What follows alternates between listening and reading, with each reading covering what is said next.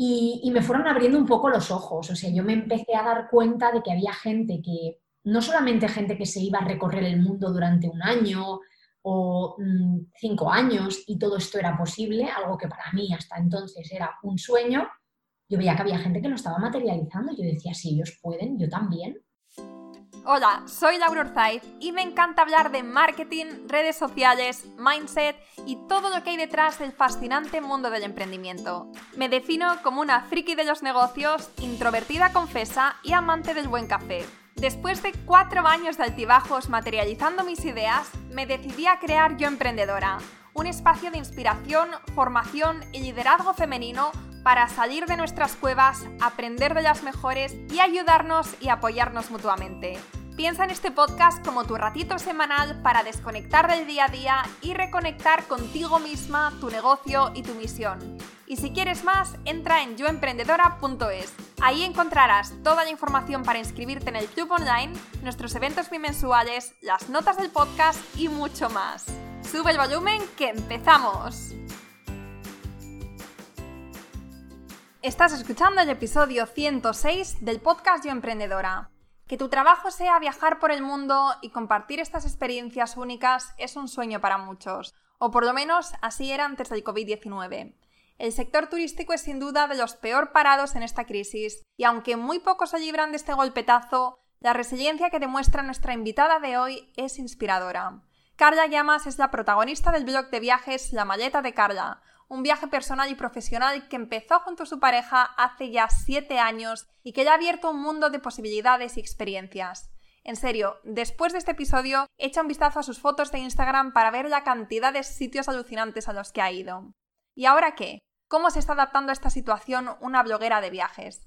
Pues esta es, por supuesto, una de las cosas de las que hablamos en la entrevista. Esto y mucho más, porque hablamos también, por ejemplo, de cómo gana dinero siendo bloguera de viajes o de lo mejor y peor de su trabajo, entre otras cosas. Espero que te guste y si es así, me encantaría que le hicieras una captura de pantalla al podcast y la subas a tus stories etiquetándonos a arroba la maleta de Carla y arroba yoemprendedora.es. Muchas gracias y espero que lo disfrutes. Hola Carla, ¿qué tal? Bienvenida al podcast. Hola, muchísimas gracias. Estoy encantada de estar aquí contigo. yo estoy súper, súper feliz de, que estés aquí con nosotras. Te comentaba antes de empezar que yo te descubrí en cuarentena porque me dio un venazo muy fuerte de querer viajar. Cuando no podíamos salir de casa, pues yo soñaba con viajar y además soñaba con viajar sola.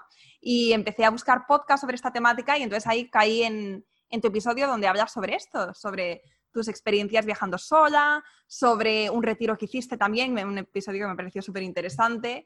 Y después, pues nada, te tengo aquí, estoy súper contenta porque además ya te decía que eh, siempre cuando, cuando tengo por aquí compis podcasters, pues también me hace mucha ilusión porque siempre, o antes, fuera de los micros o durante la entrevista, siempre hago alguna pregunta de podcasting. Qué guay, qué guay. Pues la verdad es que curioso que me descubrieras en ese momento, que quisieras viajar en ese momento, que no podíamos viajar pero sí que es verdad que, durante la cuarentena mucha gente como que, bueno, no sé, en cierta manera eh, empezó a buscar podcasts, empezó a buscar pues formas de comunicar diferentes, formas de entretenerse diferentes y, y, la verdad es que los podcasts yo creo que también han pegado como una subida súper súper guay. Yo también te descubrí pues no sé cuánto hace, pero también yo creo que de alrededor de la cuarentena buscando podcast sobre emprendimiento, porque a mí es un tema que siempre me llama muchísimo la atención. Yo soy emprendedora, entonces siempre quiero aprender muchas cosas más, no solamente de emprendedores de viajes, sino de emprendedores de cualquier cosa, porque creo que pueden aportar muchísimo valor.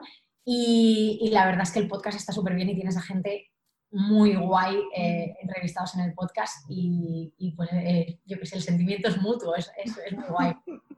Bueno, Carla, eh, antes de empezar me gustaría saber toda esta situación, ¿cómo, ¿cómo, te ha afectado a ti? Porque claro, tú eres periodista de viajes, tienes un podcast, organizas un festival de, esta temática.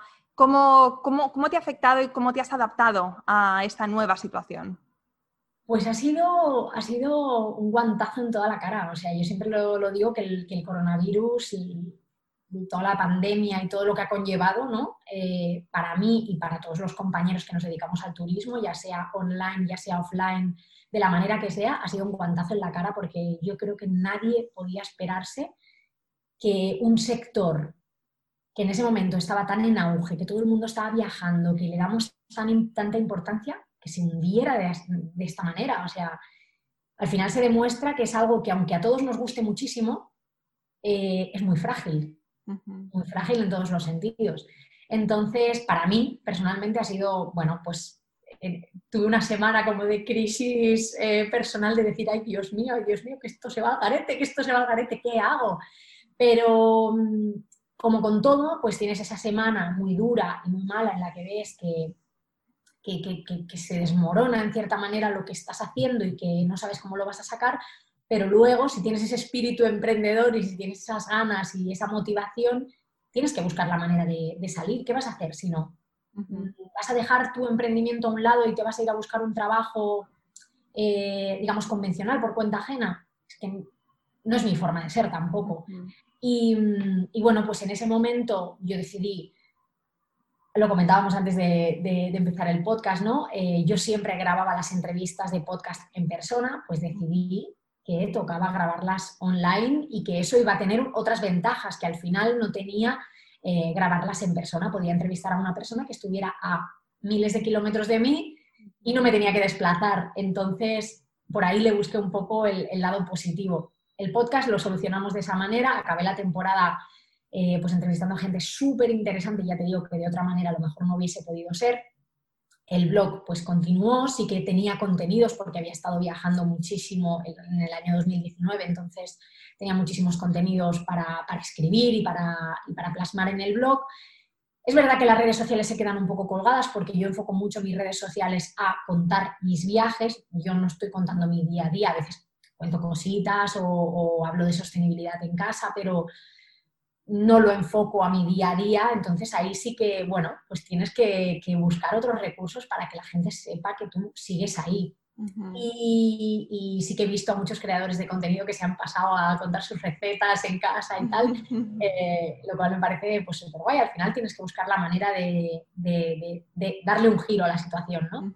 Y finalmente, en ese momento se me ocurrió, bueno, no se me había ocurrido en ese momento, yo ya es una idea a la que le había dado muchas vueltas, pero aproveché la situación para ponerlo en práctica. Yo tenía en mente desde hace mucho tiempo crear un festival sobre turismo sostenible.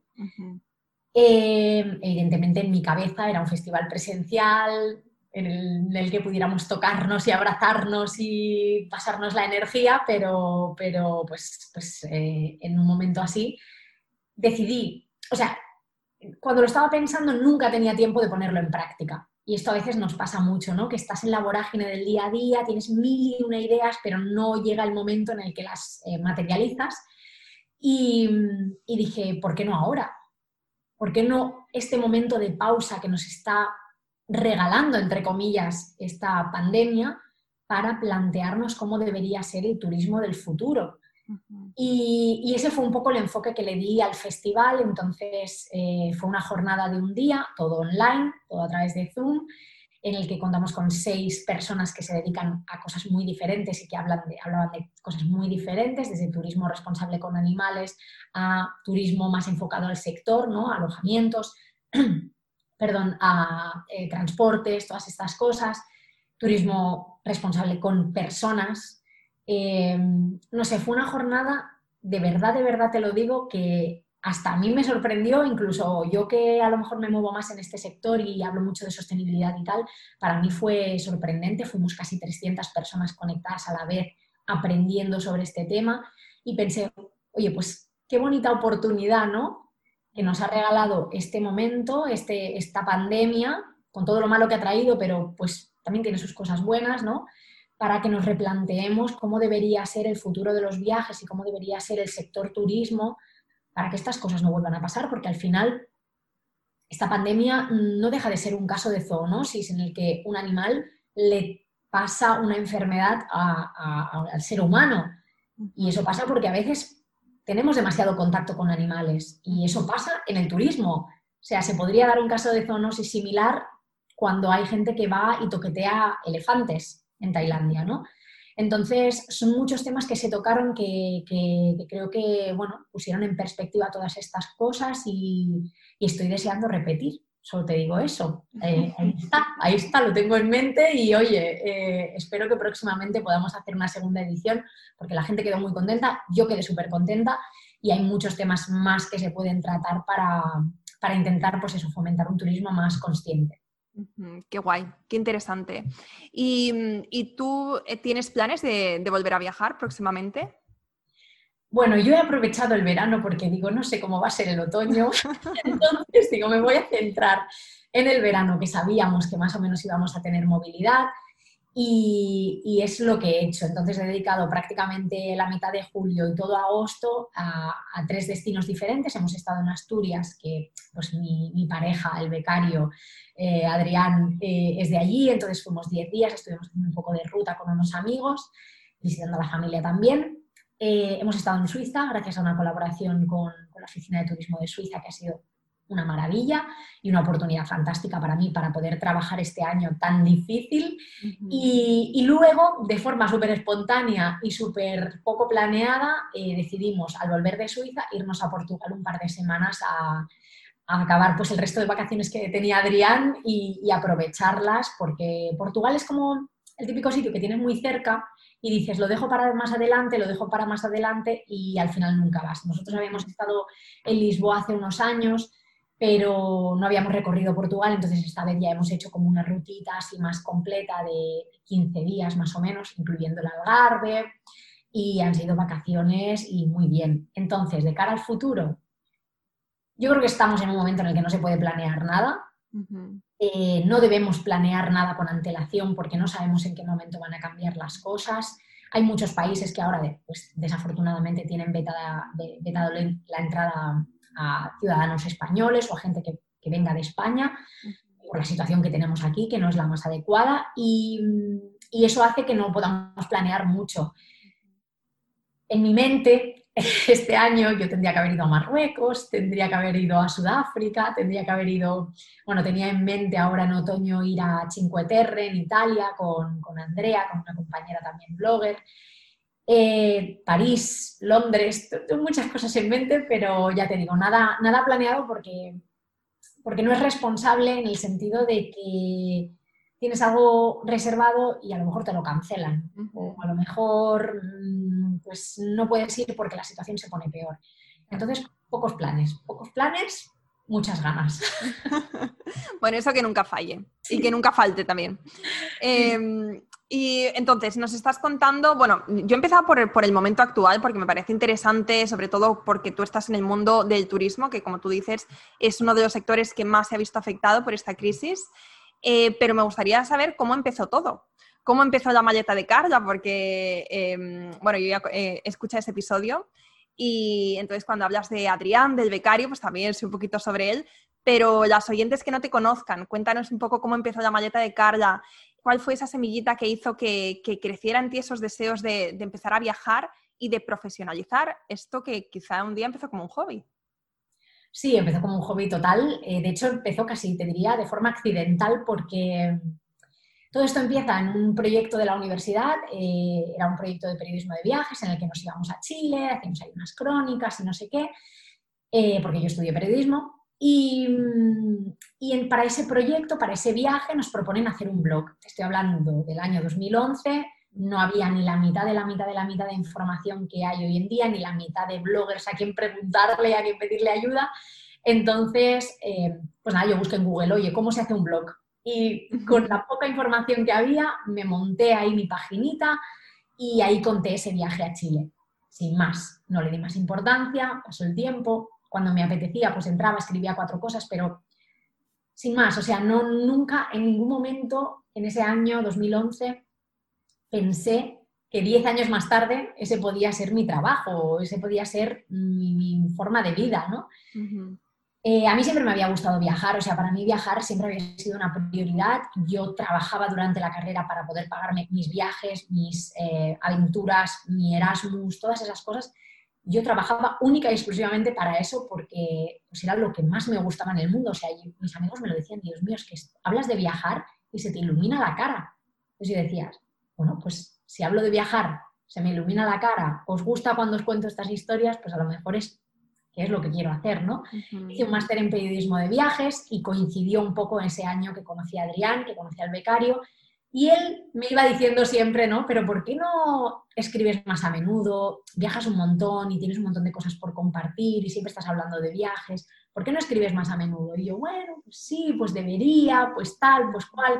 Y poco a poco me fui metiendo en esa rueda de escribir más a menudo, me di cuenta de que cada vez éramos más en la comunidad blogger, que había encuentros, veía que había gente que vivía de esto, que viajaba de forma gratuita y, había empresas que les pagaban esos viajes y decía, ¿cómo lo hacen? ¿Cómo lo hacen? ¿en, qué, ¿En qué año era esto? Pues estoy hablando de 2013, 2014, 2015, que en, 2014 fue, sí, en 2014 nos fuimos Adrián y yo a vivir a Madrid y empecé a relacionarme mucho con, otros compañeros bloggers que, que, vivían allí a través de la Asociación de Bloggers de Madrid, de Bloggers de Viaje de Madrid. Y, me fueron abriendo un poco los ojos. O sea, yo me empecé a dar cuenta de que había gente que, no solamente gente que se iba a recorrer el mundo durante un año o mm, cinco años y todo esto era posible, algo que para mí hasta entonces era un sueño, yo veía que había gente que lo estaba materializando. Yo decía, si ellos pueden, yo también. ¿Cómo voy a poder yo? Entonces, bueno, pensé, sigue escribiendo en tu blog, sigue dándote a conocer, sigue conociendo gente y haciendo relaciones y todo esto llegará. Y efectivamente llegó, yo creo que un poco destino y un poco que yo lo propicié porque trabajé mucho para esto y, le eché muchísimas horas gratuitas totalmente, que creo que es al final la clave, ¿no? Que cuando es tu sueño y es tu proyecto, echas muchísimas horas que no te pagan y muchísimas horas que al principio parece que no van a ningún sitio, pero van, son los pilares, son los pilares de ese proyecto. Y en el año 2016 yo dije, vale, este es mi año, este es el año en el que yo voy a dedicarme al blog a saco, o sea, eh, todas mis horas libres van a ser para el blog. Voy a llegar de trabajar, porque en ese momento tenía un trabajo por cuenta ajena, voy a llegar de trabajar y voy a escribir en el blog. Voy a estar por las redes sociales, voy a formarme, voy a aprender cosas. Y bueno, ese año salieron rodadas, rodados varios proyectos, pude ir a Madagascar, eh, bueno, conseguí como varias cosas y en el mes de abril o mayo más o menos a mí me despiden. La empresa en la que yo estaba no iba muy bien y, yo estaba deseando que me despidieran realmente porque no estaba contenta.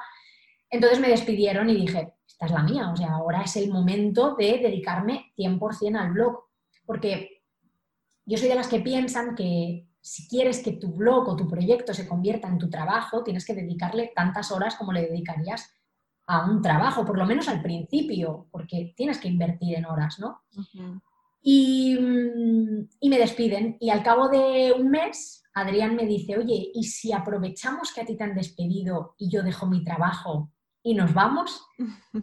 Y yo, bueno, pues eso llegó un fin de semana de mucho pensar y de mucho hablar, porque, pues, porque evidentemente cuando te sueltan una bomba así, o sea, eso es algo que para mí siempre había sido mi sueño, y que mi pareja estuviera 100% dispuesto a probar, me pareció una maravilla. O sea, él también, estábamos en un momento muy paralelo en el que él también se estaba cuestionando todas las cosas que hacía en Madrid, cómo hacíamos las cosas, y, bueno, pues llegó ese punto en el que él dejó su trabajo, a mí me habían despedido, teníamos unas vacaciones planeadas a Estados Unidos que pudimos alargar y en vez de estar un mes estuvimos tres meses, lo empalmamos con Cuba y, y estando en Cuba dijimos, bueno, ¿y ahora qué? ¿Seguimos viajando sin un plan, sin unos ingresos, aquí gastando el dinero y tal? ¿O nos volvemos, nos planteamos todo esto y lo hacemos bien? Y volvimos, fuimos sensatos y volvimos.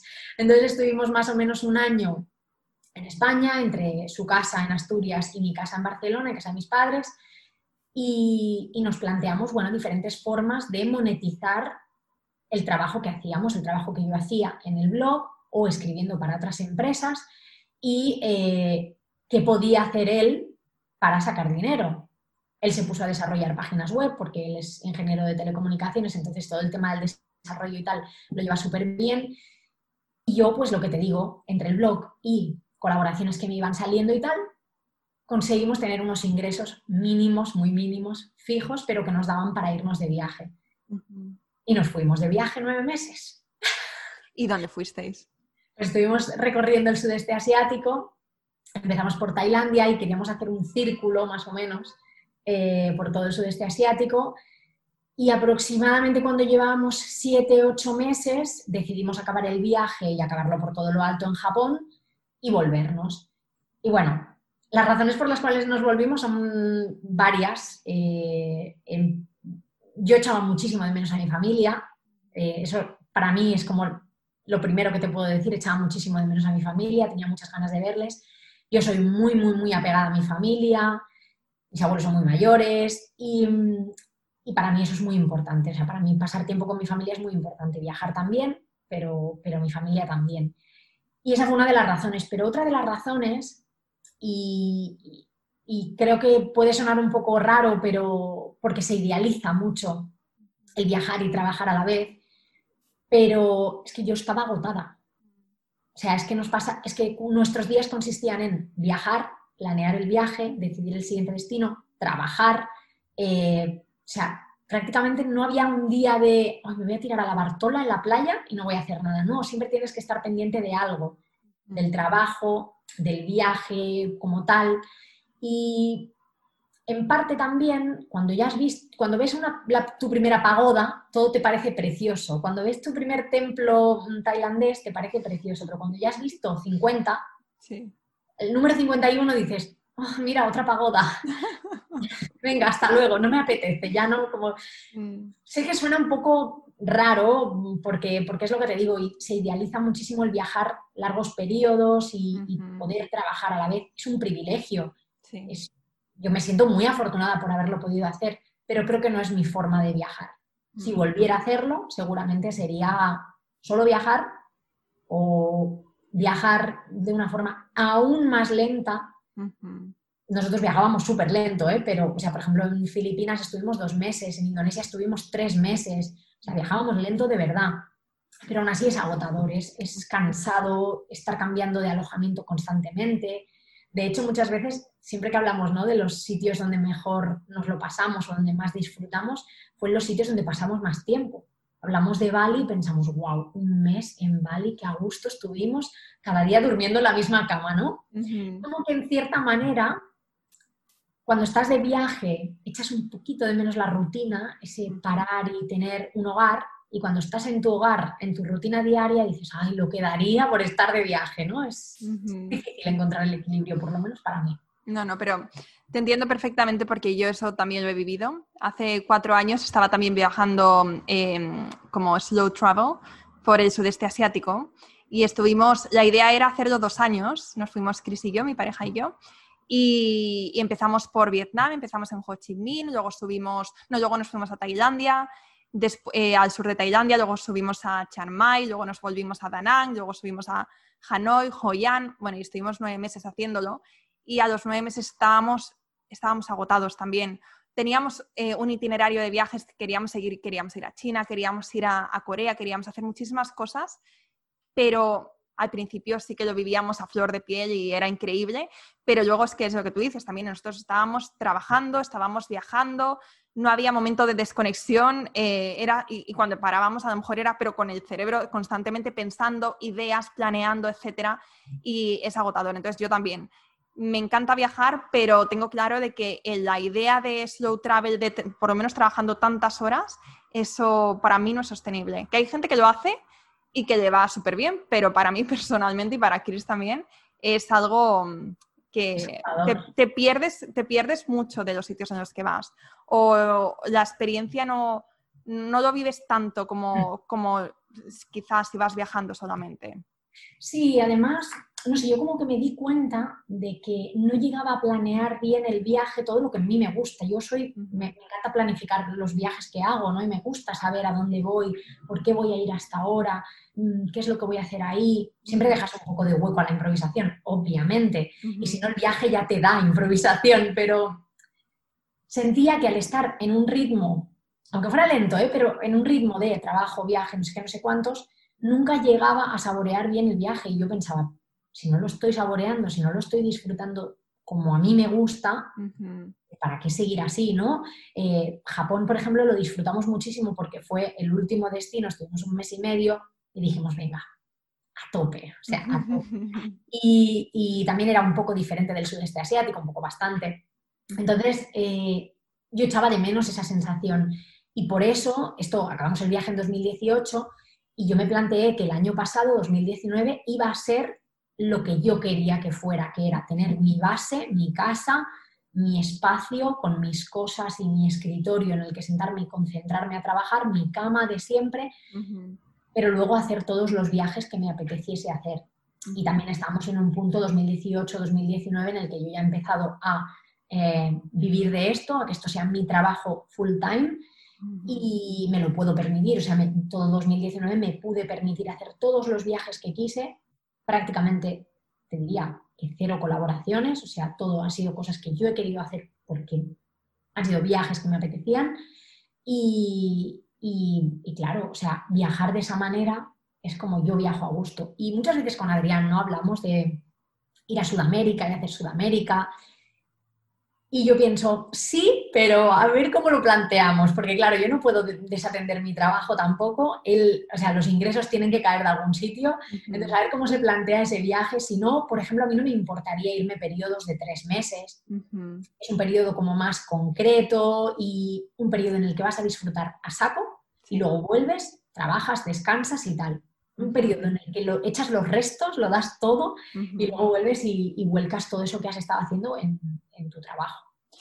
Pero, pero no sé si me volvería a plantear un viaje tan largo. Y respeto y me encanta que haya gente que lo hace porque yo veo que hay gente que, disfruta así, pero no es para mí. Carla, cuando la gente te pregunta a qué te dedicas, ¿cuál es tu respuesta? Oh. es, difícil, es difícil. Aún el otro día una amiga me decía, es que, Carla, la gente me pregunta que, cómo ganas dinero y no sé muy bien explicarlo. Digo, bueno, no pasa nada, yo te lo explico por décima vez, no pasa nada. A ver, yo siempre digo que soy periodista de viajes porque es en lo que me he titulado y considero que ejerzo como periodista de viajes en mi propio canal, entonces ese es mi trabajo. Soy influencer también, eh, soy Instagramer pues un poco también. Eh, todas, todos estos títulos me valen. Mm, caen dentro del paraguas de lo que yo hago en mi trabajo. Al final es crear contenidos y recibir un dinero por esos contenidos a través de publicidad, que es un tipo de publicidad que se materializa de diferentes maneras. Hay publicidad a través de marketing de afiliados, que no, dejan de ser enlaces que hay colocados en mi web. Y si tú haces una reserva o haces un clic a través de ese enlace, yo recibo una pequeña comisión. Eso sería el marketing de afiliados explicado muy rápido, muy rápido. Em, hay colaboraciones con marcas, como te comentaba antes, eh, la colaboración que he podido hacer este verano con, la Oficina de Turismo de Suiza, en la que ellos me contratan para una serie de servicios y me pagan. Eh, podría también escribir para otras marcas, como ya hice en el pasado, eh, y recibir también una remuneración por escribir artículos. Entonces hay muchísimas maneras. Puedes tener también Google Ads, eh, que es la plataforma de Google que te pone anuncios en la web. Yo esto no lo tengo instalado porque personalmente no me gusta, pero hay mil maneras. Al final todo se resume en publicidad. Es publicidad. Igual que el otro día eh, le ponía este ejemplo a mi padre, ¿no? Igual que tú ves la tele y hay un periodo de anuncios, pues en mi web hay una serie de anuncios de una manera u otra. Y igual que cuando ves la serie X, Los Serrano, por ejemplo, y se están comiendo una barrita de cereales de la marca tal, cuando yo en mis stories te enseño, no sé, ahora mismo, ¿no? Pero una botella de acero inoxidable, pues es el mismo tipo de publicidad en dos canales diferentes. Es product placement, ¿no? Que se conoce en marketing eh, de dos formas diferentes. Entonces, publicidad, publicidad y publicidad. Al final, se puede resumir así. Y quiero que nos remontemos otra vez al principio, pero ahora me gustaría que hablásemos de cómo cuando decidiste eh, dar una oportunidad a este estilo de vida, a este trabajo, eh, a esta forma de, generar ingresos, ¿cómo, cómo, fue, ¿cómo fueron tus comienzos? ¿Cuáles fueron estos primeros pasos que fuiste dando para pasar, o sea, para empezar a generar estos primeros, estos primeros ingresos? Pues, como te decía antes, yo esto es totalmente, lo hice totalmente inconsciente. Yo ya te digo que hasta el año 2016 no tuve claro que quería que esto fuera mi, trabajo. Entonces, todo lo que vino antes fue totalmente inocente e inconsciente. Yo me apetecía conocer a gente que se dedicara a lo mismo que yo, o sea, que, tuviera blogs igual que yo. Y, por eso pues me fui metiendo pues, en la Asociación de Bloggers de, Viaje de, Madrid, también tenía contacto con, los de Barcelona, porque yo soy de aquí al final, eh, pero vivía en Madrid. Y, yo lo que quería era conocer gente. Entonces pues, iba a Fitur, iba a los eventos que se organizan alrededor del evento de Fitur, ¿no? Eh, que Fitur es la Feria Internacional de Turismo, para que no lo sepa, que se celebra en Madrid todos los eh, eneros, de enero de cada año.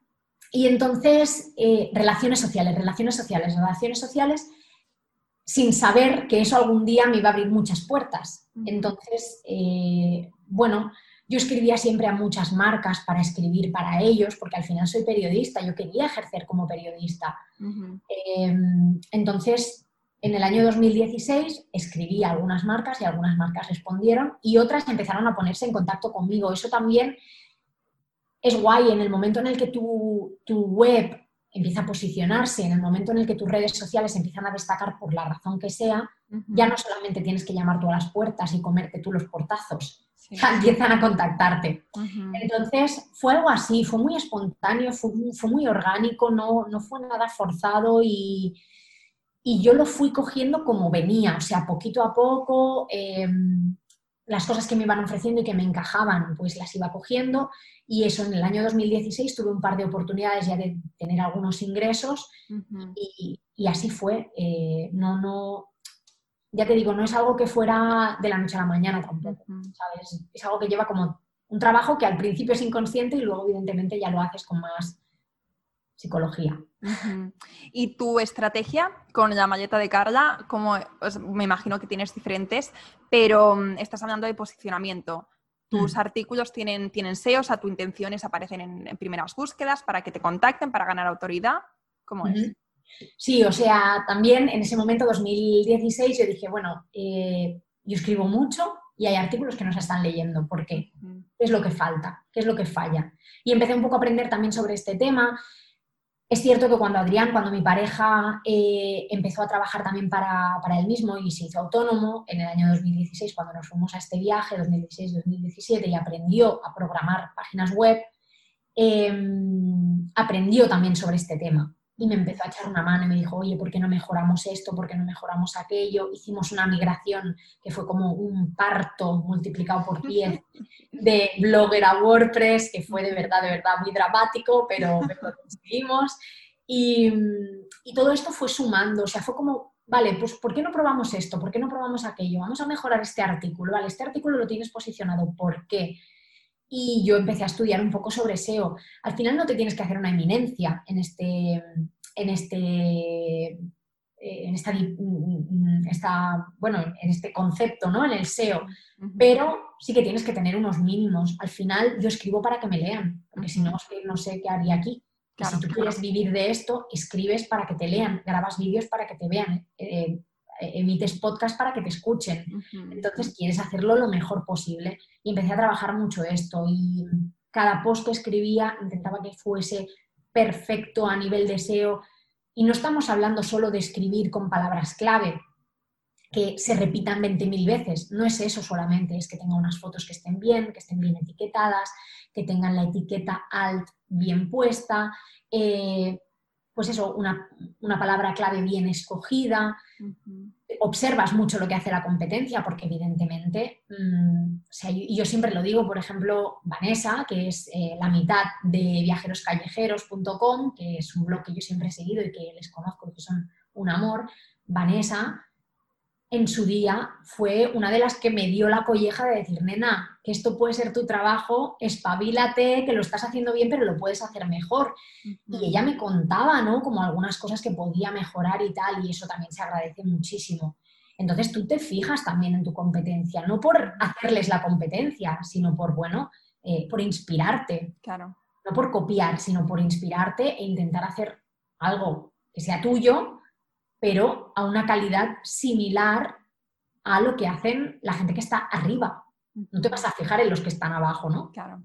te vas a fijar en gente que está por encima tuyo que ya lleva más tiempo que tú, les vas a pedir consejo y eso también me parece que, es totalmente lícito. O sea, si a mí ahora, no es que yo tenga el mejor blog del mundo, pero si a mí ahora alguien que está empezando me pregunta, me pide un consejo, pues ¿por qué no se lo voy a dar si yo en su día lo hubiese agradecido muchísimo, ¿no? Por supuesto. No sé qué me habías preguntado, verás, yo es que digo, y empiezo y empiezo y empiezo pues ah, de, tus inicios, pues, uy, ya no, estaba pensando en la siguiente pregunta y bueno, pero ya has contestado seguro. es que has mencionado podcast y por eso estaba yo pensando, ah, podcast, ha dicho algo de podcast, tengo que preguntarle por qué podcast. ¿Por qué decides empezar un podcast? ¿Qué, es lo que te, mm, eh, qué, es lo que te anima a empezar en este nuevo mundillo? ¿Y cómo ha sido por ahora tu, trayectoria con el podcast? es decir, ¿qué es lo que más te gusta? ¿Qué es lo que menos te gusta? Porque seguro que hay cosas, sé que lo, bueno está ahí, pero lo malo, que no sabemos hablar de esto, también quiero, quiero que lo comentemos por aquí. A ver, la culpa de todo la tiene Charuca que seguro que todo el mundo la conoce. Charuca tiene la culpa porque cuando creó su podcast yo dije, esto de los podcasts, ¿esto, esto qué es? Entonces, bueno, empecé a investigar, me escuché todos los podcasts que había emitido ella, todos los episodios en un viaje que hice sola a Estados Unidos el año pasado y en los ratos libres, ¿no? Bueno, en los ratos libres, cuando iba caminando de un sitio a otro me ponía un podcast y decía, qué guay que esta mujer desde la cocina de su casa con sus auriculares y su móvil está haciendo aquí un programa de radio que está entretenido y no sé qué. Y yo empecé a pensar, ¿y por qué yo no? Si a mí la radio me encanta, si a mí la radio me apasiona. Yo hace muchos años había trabajado en la radio cuando acabé la carrera y era un medio que me encantaba. Y entonces dije, bueno, pues, pues plantéatelo. Y este es uno de esos proyectos que surgen y hasta que tú no tienes tiempo libre no pones en práctica. Y el año pasado, 2019, que fue un año maravilloso en el que pudimos viajar mucho y, en el que eh, pude dedicar agosto a hacer lo que más me gusta, que es quedarme en mi casa, eh, pues en agosto dije, en agosto voy a, voy a empezar el podcast. O sea, lo voy a empezar como a, fraguar me hice un máster en micros, como te comentaba antes. Eh, investigué muchísimo cómo se hacían estas cosas porque tampoco es que hubiera mucha información. Vi que no había muchos podcasts de viajes, entonces dije, bueno, pues un punto positivo para mí porque, oye, eso, esa ventaja que llevo. Y, el 1 de septiembre lo lancé. ¿En mi cumpleaños? Eh, eh, sí, sí, sí, sí. Entonces, el 1 de septiembre lo lancé hace ya un año, más de un año. Y, ¿qué me ha traído de bueno? O sea, para mí es que el podcast ha sido la revelación. O sea, la revelación. Y es que yo disfruto mucho con lo que hago, disfruto mucho contando mis viajes en, stories, eh, disfruto mucho escribiendo en el blog, compartiendo pues, mis consejos y mis tips y, y mis experiencias. Y llevo muchos años haciéndolo, entonces se convierte también en un poco monótono quitando que viajar no es monótono, pero, pero siempre, ¿no? Pero llevas muchos años haciendo lo mismo. Y el podcast ha sido como, como reencontrarme un poco con esas burbujitas en el estómago, con esas mariposillas de iniciar un proyecto nuevo y decir, ¡ah! qué gustazo hacer algo que te gusta, que cuando lo estás haciendo te sonríe el estómago y, y todo vibra y todo fluye y es todo guay. Y el podcast es el mayor creador de comunidad que hay después de Instagram, yo creo. Totalmente de acuerdo. O sea, la gente te escucha, te comenta, te escribe. A mí me sorprende a diario que gente, o sea, que tú, por ejemplo, estuvieras buscando viajar sola, descubrieras mi podcast y dijeras, pues voy a escucharme otro por aquí, otro por allá, no sé qué.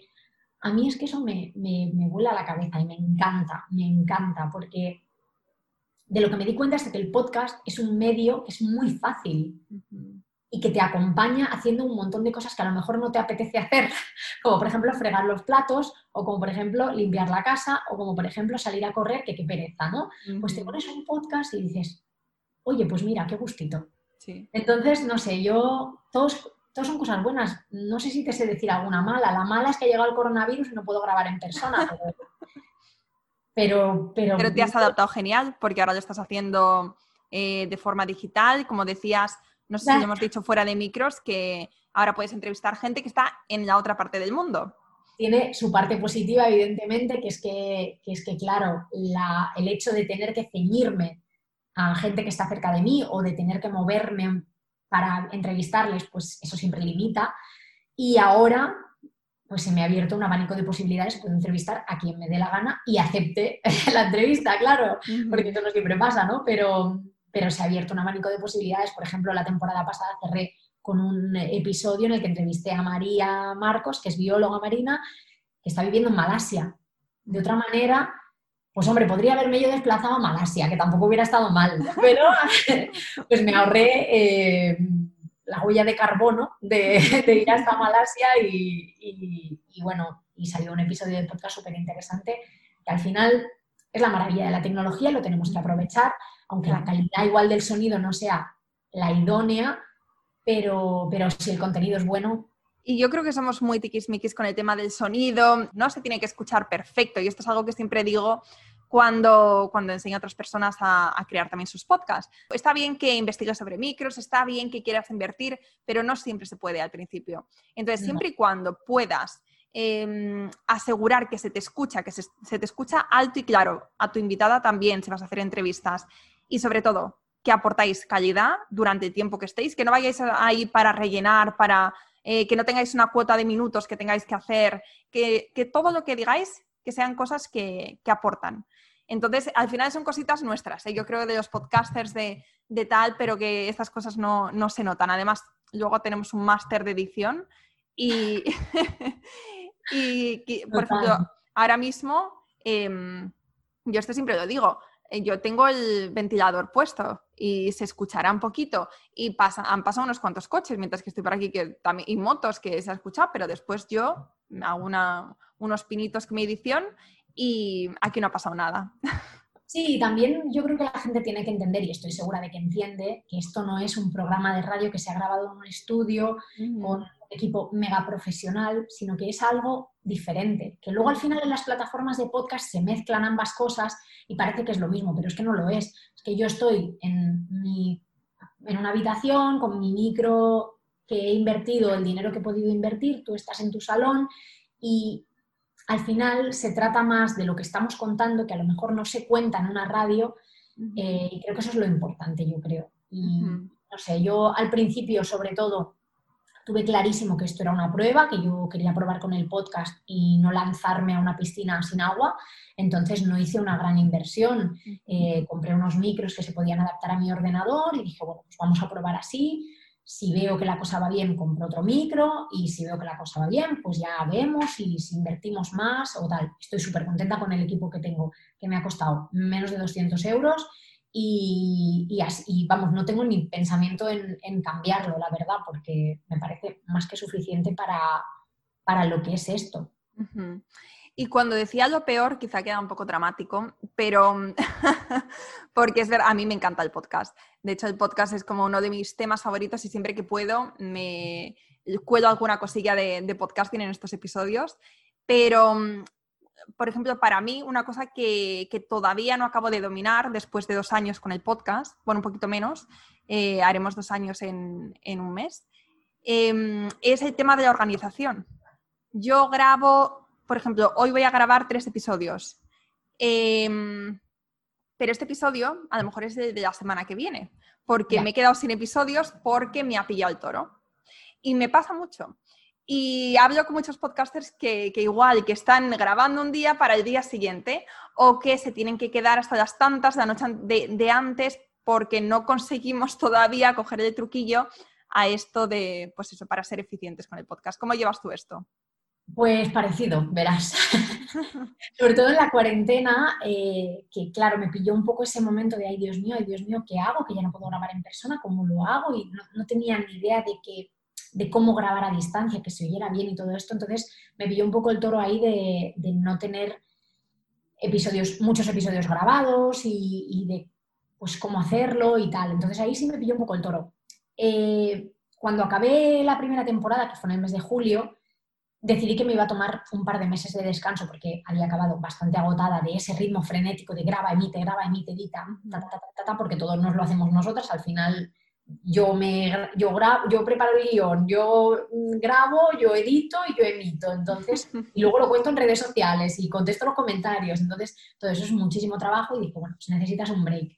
Y ahora estoy intentando, ya veremos qué tal funciona, pero estoy intentando organizarme mejor tener como la parrilla de contenidos que quiero de aquí a Navidad, por ejemplo, y voy a intentar, ya veremos qué tal se me da, antes de noviembre tener todos esos episodios grabados para luego tranquilamente editarlos, tranquilamente emitirlos y no tener ese, ese ritmo tan frenético. Entonces, bueno, pues lo estoy intentando. Mm, a ver, ya te cuento, eh, al final de la temporada 2 te lo cuento, a ver qué tal se me ha dado, porque de momento no, sé, pero sí intento grabar un poco antes para que no me pille el toro, tener algún episodio extra. Yo muchos, muchos episodios los grabo yo sola, entonces eso siempre me sirve un poco, ¿no? Como para tener ese episodio en la recámara de me ha fallado un, entrevistado, pues meto este episodio mío, ¿no? Veremos a ver qué me da la segunda temporada. Genial, ya me contarás. Por cierto, eh, antes nos comentabas que Adrián, el becario, que, bueno, empezasteis a viajar juntos, él estaba con temas de páginas web, tú empezaste con la, maleta de Carla. ¿Actualmente trabajáis juntos? ¿Es un proyecto conjunto? Pues a ver, él siempre me echa una mano en todo lo que me haga falta a nivel tecnológico porque yo soy una completa ignorante y así quiero seguir siendo. Yo soy una firme eh, creyente en delegar aunque me cueste, porque la maleta de Carla es mi bebé y mm, cuidadito. Pero después de ocho años con Adrián, yo creo que, ya me conoce lo suficiente y yo le conozco lo suficiente como para poder trabajar en eso juntos. Pero no, en contra de, lo habitual, Adrián, cuando volvimos de viaje, eh, volvió a trabajar por cuenta ajena, que es algo bastante raro, porque la gente normalmente cuando prueba ese tipo de libertad y ese tipo de autonomía, mm.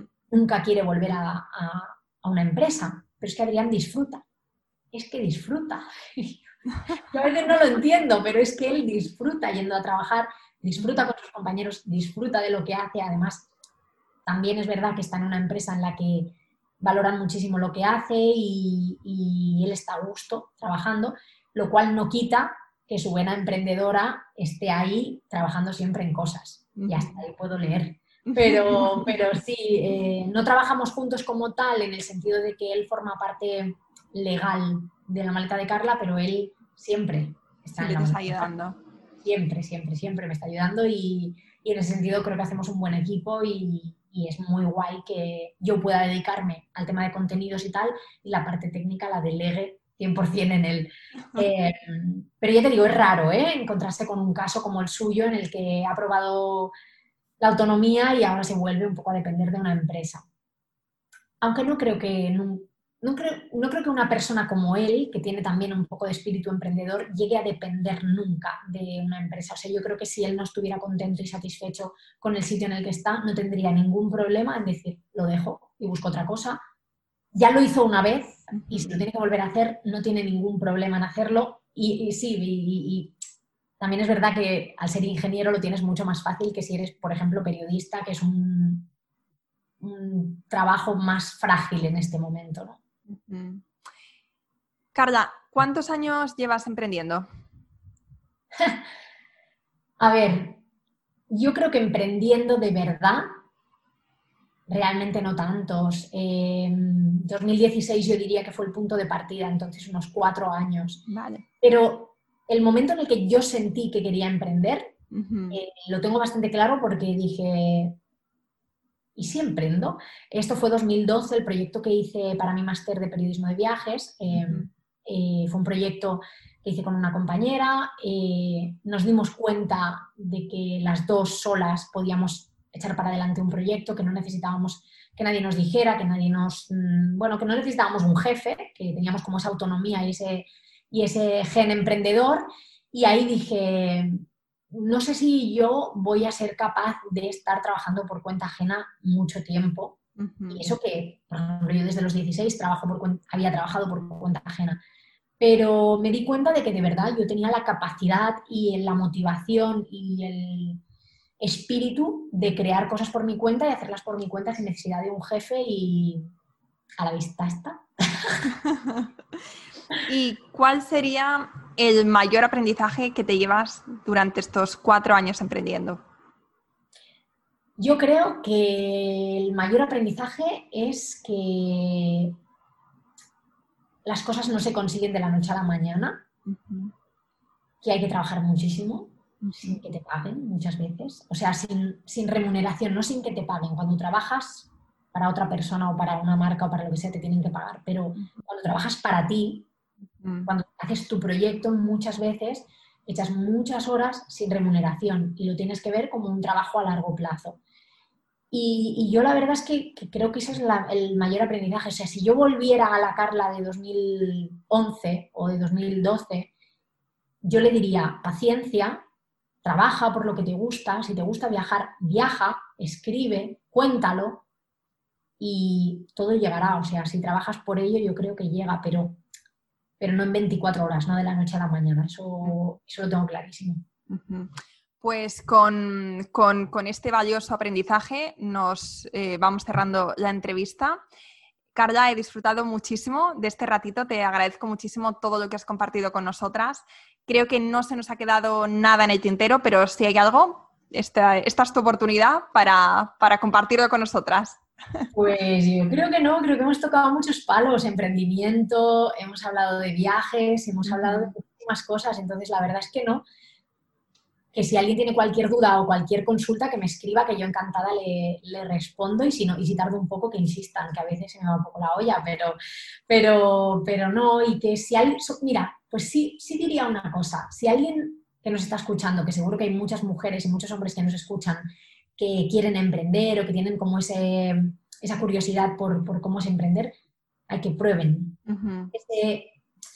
que muchas veces eh, en nuestra sociedad y en, nuestro país se nos ha enseñado desde el principio a sota, caballo y rey, ¿no? Estudias, trabajas, la casa, los niños, el perro, el coche y, como este, este convencionalismo que no tiene por qué ser. O sea, eso es una rueda del hámster en la que nos metemos y la rueda del hámster se puede parar un rato, en la mayoría de casos, ¿eh? yo sé que evidentemente hay gente que tiene situaciones económicas o familiares que, es mucho más complicado, pero en general todos podemos parar la rueda del hámster, bajarnos un momento y decir, a ver, esto que estoy haciendo es lo que quiero hacer.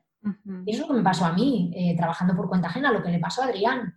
Que dijimos, un momento, vamos a parar un rato, en nuestro caso unos años, y, y, vamos a ver si realmente esto es lo que nos gusta. Vamos a probar a viajar que, indefinidamente, que es lo que queremos probar y nos apetece. Vamos a viajar y a trabajar a ver si nos gusta, que luego igual no nos gusta, pero no pasa nada, al menos lo hemos probado.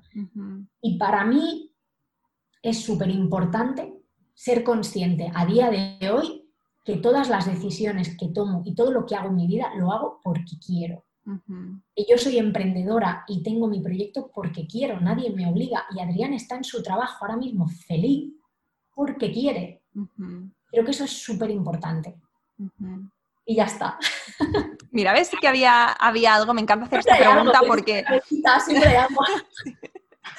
Bueno, pues Carla, muchísimas gracias de nuevo. ¿Dónde podemos encontrar más información? ¿Dónde podemos ponernos en contacto contigo? ¿Dónde podemos leer tus blogs de viajes?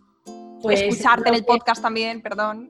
El, el blog es lamaletadecarla.com el podcast es el podcast de la maleta de Carla y luego en redes sociales estoy como arroba la maleta de Carla en todas las redes sociales, súper fácil de, encontrarme y luego ya si os queréis poner en contacto conmigo, pues info arroba la maleta de Carla.com.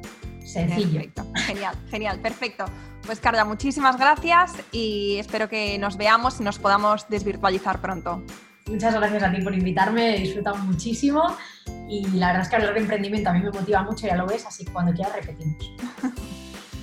Espero que te haya gustado este episodio y si es así, me encantaría que dejaras una reseña en iTunes, en Evox o en la plataforma que escuches tus podcasts. Esta es la mejor manera que tienes de apoyar el podcast y su continuidad. Muchísimas gracias por quedarte hasta el final y seguimos la próxima semana.